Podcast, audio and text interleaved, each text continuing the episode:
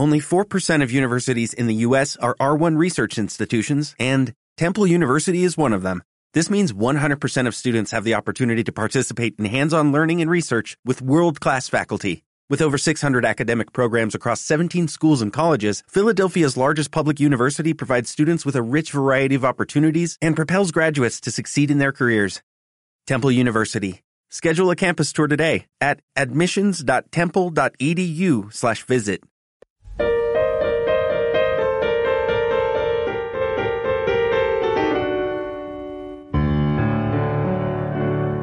Estimado oyente, hoy es martes 29 de diciembre de 2020 y yo soy Antonio Vegas.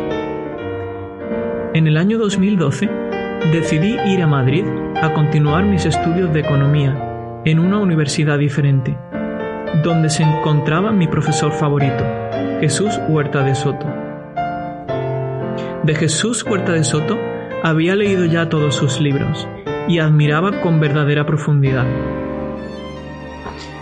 a pesar de no contar con él en mis clases oficiales, sí que podía asistir a todas sus clases y seminarios de forma regular. Allí conocí muchos círculos intelectuales donde se trataban temas como el liberalismo, el anarcocapitalismo, la empresarialidad, el cálculo económico y muchos otros que ya os podéis imaginar.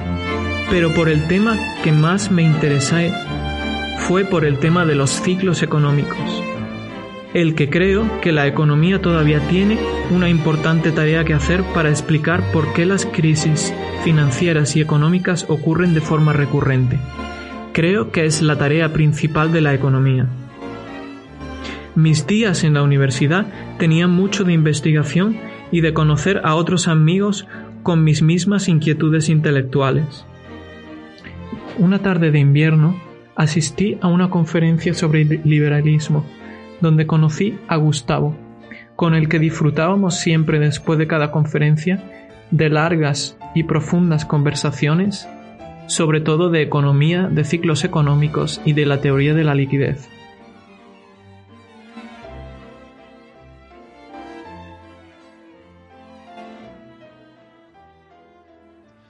Antes de nada, gracias Antonio. Eh, para los que nos estén viendo, nos conocimos hace mucho eh, yendo al Juan de Mariana en Madrid y, incluso fuimos, a, vamos, entiendo que tú has ido más, pero yo la, vez que fui a las clases de huerta como oyente fue contigo y lo, recuerdo con mucho cariño. Precisamente allí, allí fue donde comencé a, oír sobre la teoría austríaca del ciclo. Me sorprende mucho que hace unos años tú y yo estuviésemos en Vicálvaro escuchando a Huerta y que hayamos terminado hoy aquí y la poca gente que éramos entonces, porque éramos liberales quizás eh, hubiesen muy pocos en su momento, que yo conociese, yo estaba metiendo el mundillo. Pero a día de hoy hay muchos más. Eh, no sé si lo has visto, pero en Twitter hay muchos más y bueno, me, agrada, me agrada mucho eso. Sobre todo me agrada que, bueno, también se sean críticos con lo que yo en su momento no lo era. Em, y bueno, a ver qué tal, a ver cómo terminamos dentro de unos años nosotros mismos y cómo avanza esto. Espero que no, el gobierno no, nos haya comido para ese entonces y, que podamos seguir viviendo nuestra vida. Yo, como sabes, pues escribo menos a ese tipo de teorías ahora, eh, después de pasar por Rayo y aprender, bueno, la teoría de la liquidez. Él la sigue llamando una teoría austriaca del ciclo. Yo, sinceramente, creo que en cierta manera puede ser, se puede decir que es austriaca, pero no sé hasta qué punto lo es. Mm, básicamente porque sí que hay una especie de efecto Ricardo dentro de la teoría, eh, sí que hay unas definiciones de ahora, pero la definición de dinero, que para mí es casi mm, como algo principal para el ciclo, no es la misma. La de qué es dinero, qué es la diferenciación de taxonomía de qué es crédito, qué es dinero.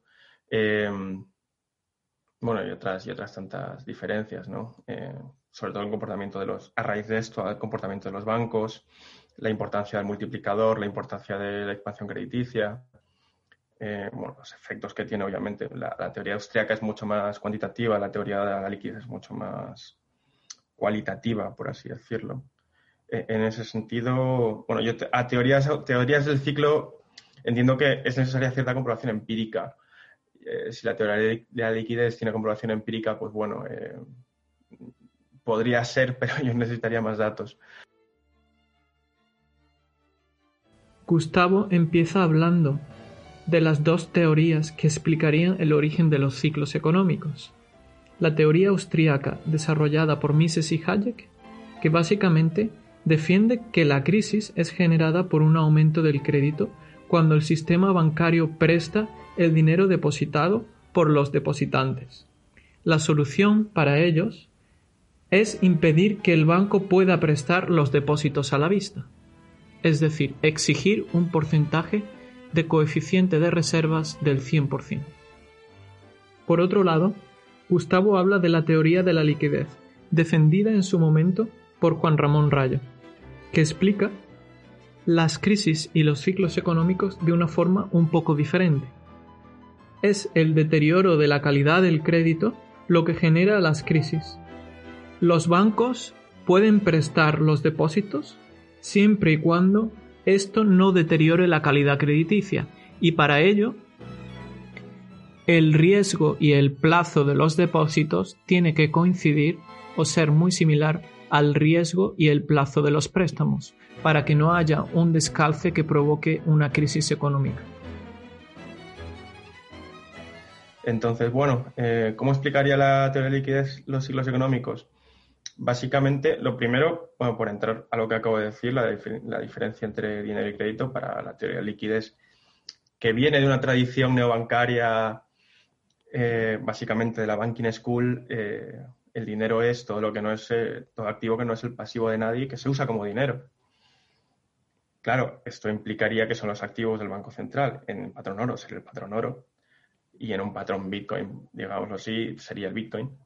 Eh, y el resto de, elementos son elementos son crédito, los derivados del patrón que se use, del dinero, son tipos de crédito. Es verdad que luego en la, en la literatura dentro del mundillo, dentro de esta, esta digamos, esta rama, pues bueno, eh, también se puede hablar de inside money y outside money, porque bueno, a nivel internacional a lo mejor en el patrón oro el oro es el dinero, pero el resto, el resto es crédito, pero a nivel local, pues los medios de cambio, el crédito emitido por el Banco Central también se considera dinero como medio de pago último.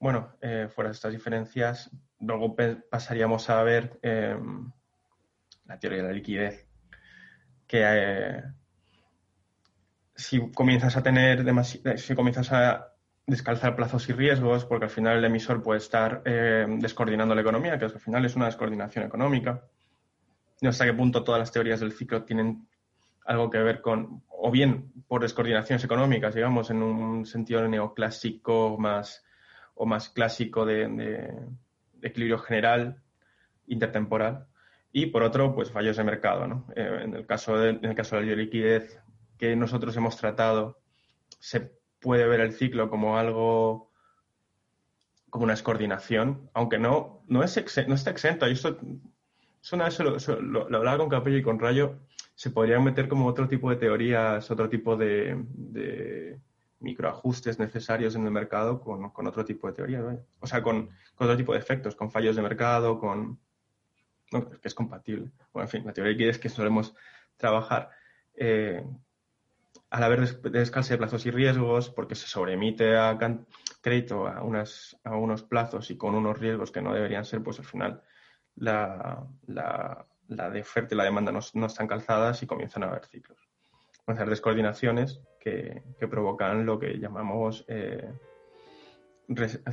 ciclos de crisis y recesión. Al final, una recesión económica puede ser considerada una descoordinación entre la oferta y la demanda, es decir, lo que los empresarios creen que la sociedad demanda es diferente de lo que realmente demanda. Y esto es lo que causa una crisis económica, pues los empresarios estaban invirtiendo en algo que no es tan rentable como se pensaba inicialmente. Cuando dichos productos se lanzan al mercado y resultan no ser tan rentables o no tener la demanda que se esperaba, es cuando se empieza a producir la descoordinación entre la oferta y la demanda, también denominado por la teoría austríaca del ciclo económico como ahorro forzoso. Otro aspecto muy importante que tratamos en el programa es el papel que juegan los tipos de interés bajos en, en el ciclo económico. Pues, como sabemos, cuanto más bajos son los tipos de interés fijados por el Banco Central, más incentivos hay a inversiones de riesgo y por lo tanto es más probable que se puedan ocasionar descoordinaciones económicas. ¿Por qué los tipos de interés son tan bajos actualmente? ¿Hay alguna razón real que lo explique? Asimismo, eh, tratamos temas como los incentivos que producen los bancos centrales en la economía. Pues cuando en una economía existe la posibilidad de que un banco central actúe como prestamista de última instancia, es decir, en caso de que los bancos comerciales pierdan toda su liquidez, acudirá el Banco Central a su rescate, existen unos incentivos muy elevados a que los bancos comerciales deterioren la calidad del crédito y por lo tanto aumenten la probabilidad de crisis económicas. Dicho de otro modo, la existencia de bancos centrales hace que la economía sea más inestable a largo plazo. Bueno, primero que el PIB está mal medido, que aunque tengamos una, un PIB quizás nominalmente igual o un poco superior, quizás la, eh, la comparación a paridad de poder adquisitivo sería mucho mayor, que esto explicaría de alguna manera que los tipos de interés sean más bajos hoy que antes. ¿No? que esto creo que alguna vez Dani Fernández me dijo que los tipos de interés en hace 1800, si no me equivoco, eran del 12% estructuralmente. Pero de todas formas, eso entiendo que los tipos de interés sean bajos implica que haya un incentivo al ciclo. Es decir, eh, aún así podemos estar, o sea, suponiendo una especie de tasa natural de, o un tipo de interés natural, eh, podemos estar por encima o por debajo de él y que hay una influencia del Banco Central a la hora de manipular tipos sobre ese tipo de interés natural, aunque ese tipo de interés natural esté cayendo. El tema es ver, entiendo que mediciones del tipo de interés natural para poder ver si está por encima o por debajo, pues eh, al final eh, creo que cualquier keynesiano o keynesiano o gente en contra te, pues, te echaría la cara lo de Rafa, ¿no? No hay un tipo de interés natural en el dinero. O, hay un tipo de interés natural en el dinero, pero el de cada bien es distinto, más bien, ¿no? Eh, pues no lo sé. O sea, es que esto quizás sea una crítica más metodológica, pero es que al final cualquier teoría eh, económica es difícil que sea contrastada con, datos. Y ya no me estoy yendo al tema de, Mises, ¿no? De, que no se puede, sino de que tenemos, mi crítica sería que hay muy pocos datos para poder contrastar nada y hay demasiados escenarios distintos. Eventualmente se podrá hacer, pero por lo menos por ahora. Eh, mi idea es que hay que ir a, entender intuiciones que sean más realistas. Al menos eso te, despeja bastante el campo. Y, hombre, que hay, que hay una intuición, yo creo que clara, de que el Banco Central eh, cambie los incentivos de los agentes que están jugando en el mercado, es innegable. Es decir, eh, el mercado reacciona cuando el Banco Central, cuando el presidente del Banco Central dice A o dice B. Entonces, que hayan teorías, pues básicamente no financieras del ciclo y en el fondo eh, la, teoría, el, teoría del ciclo austríaco, una de las pocas ventajas que tiene o que tuvo en su momento era que era una teoría que metía al Banco Central y en ese sentido metía las finanzas, no del todo como a mí me gustaría, pero al menos tenía un big player que era innegable que estaba ejerciendo una influencia, y intentaba poner el lado real, que era lo que, bueno, gente como Minsky o, digamos, una, tradición post-keynesiana neobancaria no solía tener en cuenta, que es el lado, el lado real, el efecto sobre, sobre la estructura, eh, sobre la estructura, de, la estructura de la oferta, que es algo típicamente también austriaco. Eh, otra cosa es que hayamos llegado a una explicación definitiva del ciclo. Si, acaso eh, hay más aspectos que meter en el modelo. Otra cosa, yo creo que cualquiera, incluso, vamos, un seguidor de Huerta eh, que, no, esté tan radicalizado que diga que, que esa es la única teoría, pues te dirá que sí, que hay que meter más cosas en el modelo y que no es la única explicación, que no es apodíctica en ese sentido. Em, pero que hay más cosas que ver, no sé. O sea, a mí me gustaría ver más, em, no sé, una teoría del ciclo austriaca, incluso la liquidez, que, pueda tener un sector exterior con un banco central exterior y ver qué efectos tiene. ¿Qué pasa si hay algún efecto porque el mercado esté cartelizado, los bancos comerciales tengan, tengan poder de mercado? Eh, ¿Qué pasa con los sesgos de los agentes?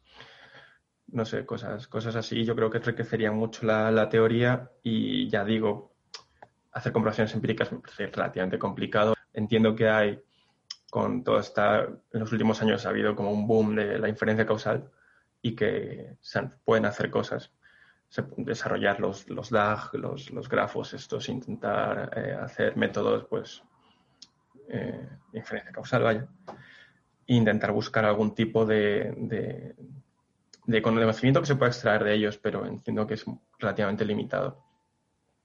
Mm. Y no sé, no sé qué, sobre este tema, o sea, entiendo que hay más explicaciones del ciclo, pero ya yo creo que al final hay que ir a las intuiciones, eh, sobre, porque tener una explicación más realista, menos realista, que te encaje más y, y que se vaya cumpliendo. Es complicado. En economía es muy complicado hacer ese tipo de cosas. Eh, Gustavo trata un tema muy importante en la ciencia económica y es el hecho de la dificultad de experimentar en economía y de obtener datos empíricos. Por tanto, aquí entramos en un debate de cómo desarrollar una buena teoría económica dado este problema de la ciencia económica. Es el debate entre la inducción versus la deducción. Podemos usar la deducción para lograr una teoría que encaje con nuestras intuiciones y con la historia pasada. Pero sin embargo es la inducción, la obtención de datos, lo que nos permitiría evaluar y falsar una buena teoría y concluir qué teoría es la acertada y cuál es la no acertada. En este caso podríamos ver si la teoría de la liquidez se acerca más a la realidad y explicaría más porcentaje de la realidad que la teoría austriaca del ciclo económico.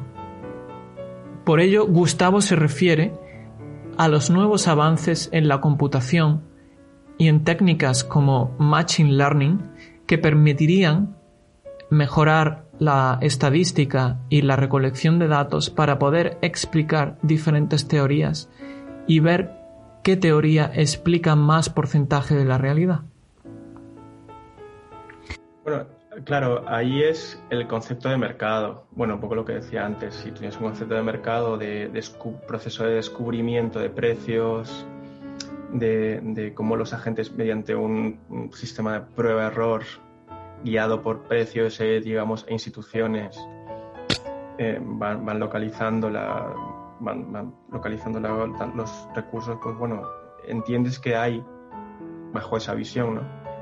puedes entender que hay errores. El problema, y los errores serían pérdidas empresariales. Y con eso no pasa nada, es decir, el sistema está hecho para eso, que nosotros valoramos y los, nuestros proyectos de, de acción conforme a unas expectativas. Y una expectativa puede ser simplemente cuánto voy a ganar si invierto en, yo sé, en esta vivienda, ¿no?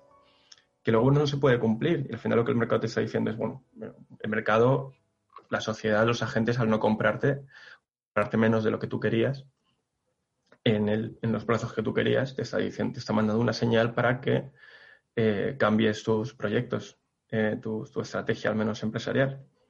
Esto nos pasa con todo. Es decir, eh, si yo quiero echarme novia, pues tendré que eh, intentar ligar, intentar hablar, intentar convencer y puede que te salga mal, pues lo suyo es que cambies estrategia o que esperes a que de pronto te salga bien.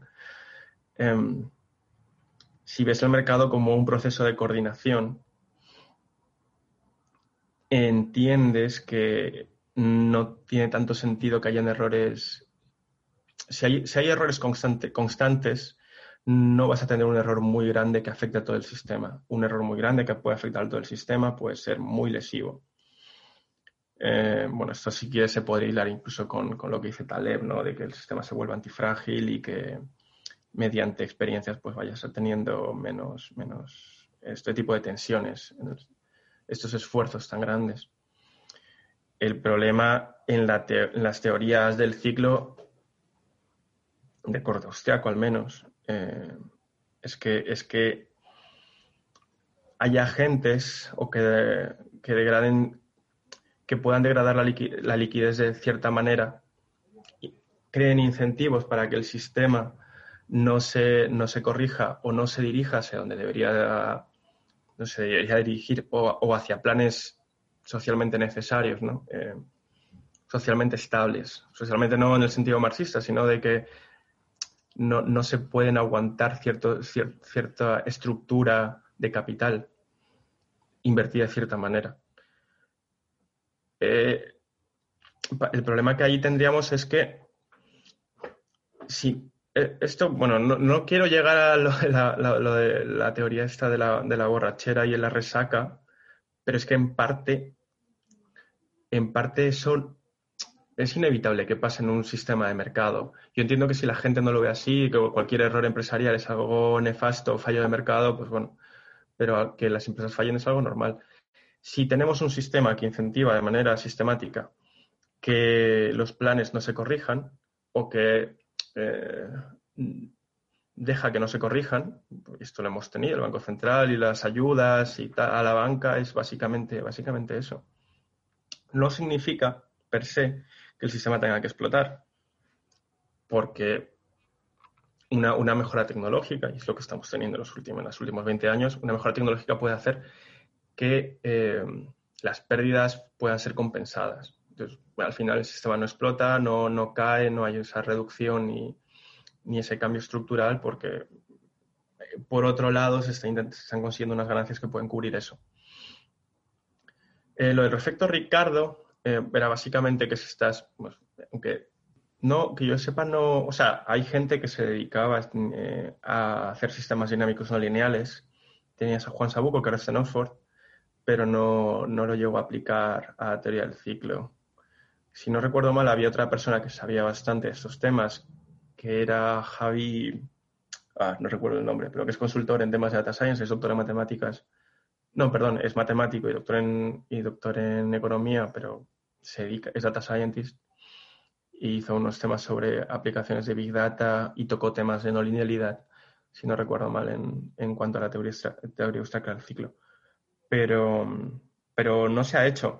También es verdad, bueno, esto quizás es un poco más friki, pero en economía en general, las teorías mm, que usan dinámica no lineal no suelen tener mucha, mucho recorrido. Hubo como una gran promesa esto a finales de los 90 eh, o en el 2000 con la creación del Santa Fe Institute.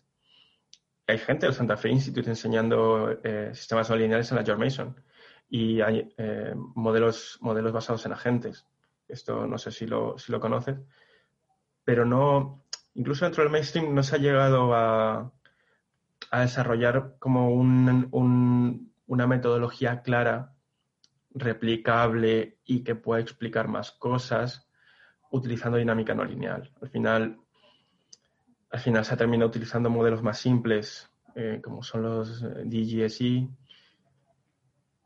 porque puedes controlarlos, eh, al final pueden explicarte quizás más cosas, puedes aislar los efectos en un modelo no, lineal, no puedes aislar qué pasa si, si sube la inversión con el resto de la economía, con el resto de variables. Ese tipo de cosas hacen que no, no haya tenido mucho más recorrido. Es verdad que si quieres ser realista, deberías tener un modelo no lineal. Y yo que sé, crear un modelo tocho y comenzar a ver, pues, eh, ese tipo de, bifurcaciones y, cosas que se estudian con, los sistemas dinámicos, pero que es que al final, incluso si tú te vas a temas de ingeniería, en eh, quizás sistemas lineales, con lineales, bueno, me refiero a utilizar sistemas eh, pues, extensivamente, intensivamente la álgebra, puedes replicar sistemas no, no, sistemas lineales dinámicos pueden replicar sistemas no lineales hasta cierto punto y ser válidos y suficientes. En ingeniería se hace para temas de electricidad y aviación cuando quieres tener aproximaciones suficientemente buenas y no hace falta que sean mejores. Entonces, no, no sé. Para mí, a mí me gustaría el día de mañana comenzar a jugar con, agentes, pero no, no, sé cuánto se puede aprender de, ellos. Eh, no, sé, no sé si tú has tenido oportunidad de hacer ese tipo de cosas. Entiendo que en finanzas al final te vas a fórmulas o hacer simulaciones Monte Carlo para calcular ciertas cosas y, poquito más. Eh, porque no, entre que meter más mates o meter más programación o meter, no, no termina por tanto a lo que, a lo que quieres hacer. Y aquí me escuchará alguien con, con horror, ¿no? Eh, si alguien se dedica a sistemas, a al caos. Pero, porque se suele decir que los sistemas sociales, en, ciencias sociales eh, debería ser todo más complicado, pero pero igual no sé hasta qué punto lo es. Bueno, si quieres predecir lo que va a pasar mañana, sí, pero si quieres explicar lo que, lo que ha pasado ayer o en, la crisis anterior, pues igual no tanto. En economía, incluso en finanzas, al tener ciertos componentes altamente no lineales o de, altamente complejos, eh, hay una palabra técnica para esto, digamos que el orden de complejidad de los sistemas económicos es muy alto. Entonces, em, puedo hacer, a, día de hoy lo que tú haces, lo que, lo que suelen hacerlo, se suele hacer en bancas centrales, voy a utilizar un modelo de que básicamente es modelizar una economía, un mercado de trabajo, un mercado de capitales, eh, y lo que quieras, pues poner, y puedes poner un gobierno y un banco central y, pues intentar, si subo la inversión en este sentido, si, manejo esta palanca, le doy, ¿qué pasa con el resto de variables? ¿no? El tema es que eh, tu, la respuesta que te está dando el modelo eh, es básicamente lo que está contenido en las ecuaciones. Que aquí alguien puede decir, bueno, pues hagamos esas ecuaciones infinitamente más complejas. Entonces, de, modo que la interrelación entre ellas sea muy, muy, capte en algún, en algún sentido la complejidad de la economía. Y en el extremo sería este el argumento que me has dado, ¿no? Si tengo un sistema sumamente complejo que pueda replicar la economía, que pueda replicar incluso cada célula, cada célula de las neuronas de cada gente, cosa que es, es complicada, pero bueno, supongamos que se puede hacer. Eh, podría intentar hacer simulaciones y con eso saber cuál sería el, mejor mm, acción del gobierno en este caso. Se podría decir que sí, pero habría que hacer un montón de suposiciones. Aún teniendo, aún teniendo un sistema muy un sistema muy realista. Porque tendrías que decir que las simulaciones al menos eh, convergen a ciertos puntos. Es decir, yo ¿Qué pasa si, te faltan algunas variables y lo que te está saliendo es, tiene una eh, tiene mucha varianza? ¿Cuál es? Si tienes cada aplicación del gobierno eh, apunta, los efectos apuntan para lados distintos en cada simulación. Eh, ¿Hasta qué punto puedes tener confianza para poder hacerlo? ¿Existe realmente una. ¿Realmente tu modelo ha captado toda la complejidad tu modelo ha captado la distribución implícita de la variable que estás escogiendo. Son cosas relativamente complicadas. Mira, a día de hoy, eh, yo que me dedico un poco a esto, eh, generar series financieras eh, que sean que sean realistas con respecto a otras series financieras. Es decir, si yo quiero generar series simuladas del SP, a día de hoy lo que se suele, o lo que se suele hacer en la literatura es hacer un Monte Carlo, que básicamente es coger los retornos, desordenarlos y generar la serie, cosa que parece una burrada. Pues eh, a día de hoy con la inteligencia artificial lo que se puede conseguir es eh, hacer un mapeo de, las series e intentar generar series eh, que son parecidas. No sé si has visto lo de las caras, ¿no? con, con inteligencia artificial hoy en día se pueden conseguir caras que no mapeas muchas caras y y la inteligencia artificial capta la distribución implícita de las caras y puede generar caras que no son de nadie. Esto que, es para una serie financiera es jodido.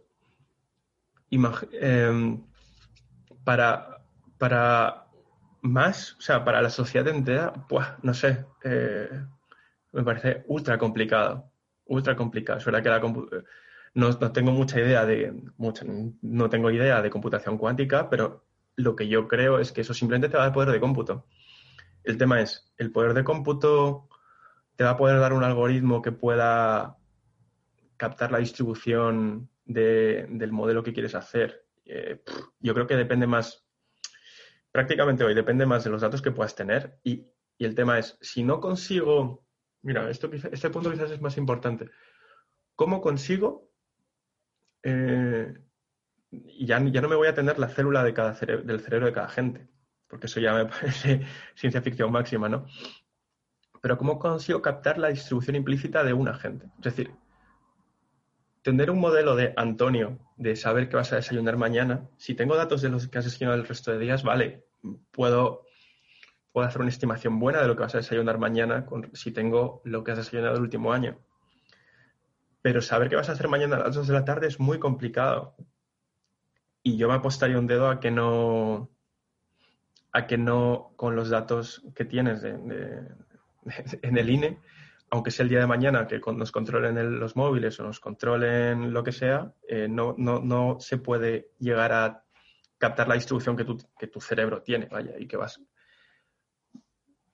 Es muy complicado, o sea, puedes conseguir ciertas cosas puntuales, es decir, eh, Facebook puede saber si comienzas a salir con alguien, ¿no? Por la interacción que tienes, por la mayor o menor interacción que tienes con esa persona probablemente Instagram pueda hacer algo así. Pero es que son cosas como muy, muy pequeñas. O sea, saber qué vas a comprar si mañana entras en una tienda, pues puntualmente igual, puedes obtener los datos de, las cosas que históricamente has comprado. Y en función de eso hacer una predicción. Pero ya está, ahí se acaba.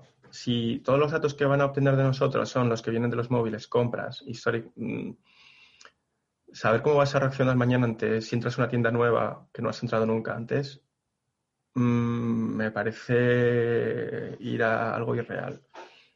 No sé, igual mi desconfianza ante la inteligencia artificial quizás sea por lo, por lo, porque estoy tratando últimamente con ella.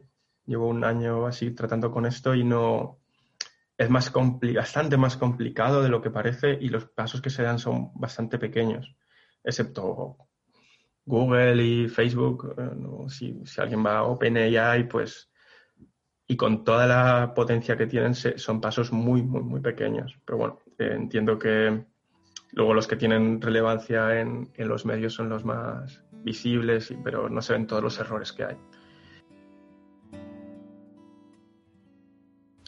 Tras la charla con Gustavo, podemos llegar a la conclusión de que los ciclos económicos y las crisis económicas endógenas, aquellas que no son causadas por un shock externo, tienen una explicación derivada del comportamiento del sector bancario, explicado por los malos incentivos que pueda haber en la economía, como los bancos centrales, la socialización de las pérdidas, y el establecimiento de unos tipos de interés más bajos de los tipos de interés naturales. Sin embargo, se llega a la conclusión de que estas son unas causas importantes, pero no son las únicas, que debe haber una miríada de causas provocando ciclos económicos endógenos y movimientos del ciclo económico más o menos acusado. Por lo tanto, un factor importante que explica los ciclos económicos es el deterioro del dinero, del crédito, del riesgo de crédito de los agentes, de la liquidez de los agentes, de forma agregada en toda la economía. Pero hay muchos más factores que deben ser tenidos en cuenta que solamente una mejora de las herramientas informáticas y de modelos económicos podrían ayudar a entender mejor o desarrollar una teoría que explique mejor la creación de los ciclos económicos. Y es que la ciencia económica trata con agentes muy complejos que llevan en muchos casos a ser un campo que sea solamente de estudio de la teoría del caos para poder comprender con gran precisión la creación de los ciclos económicos. En nuestra conversación como hemos visto, hablamos de deterioro del crédito y del dinero, de los tipos de interés, del descalce de plazos, de los bancos centrales, pero todo ello tiene una conexión importante con otros muchos temas, incluyendo las matemáticas, incluyendo la informática, la inteligencia artificial. Porque parecería que una crisis económica es la suma de una gran cantidad de causas y de descoordinaciones en la economía, que al igual que en un accidente aéreo, solamente cuando se dan varios errores al mismo tiempo es cuando se produce el caos, ya que el deterioro de la calidad del dinero, de la liquidez y del crédito de un solo agente o de un determinado número de agentes reducido no necesariamente genera una crisis económica un ciclo económico, sino que es una gran cantidad de agentes deteriorándose al mismo tiempo.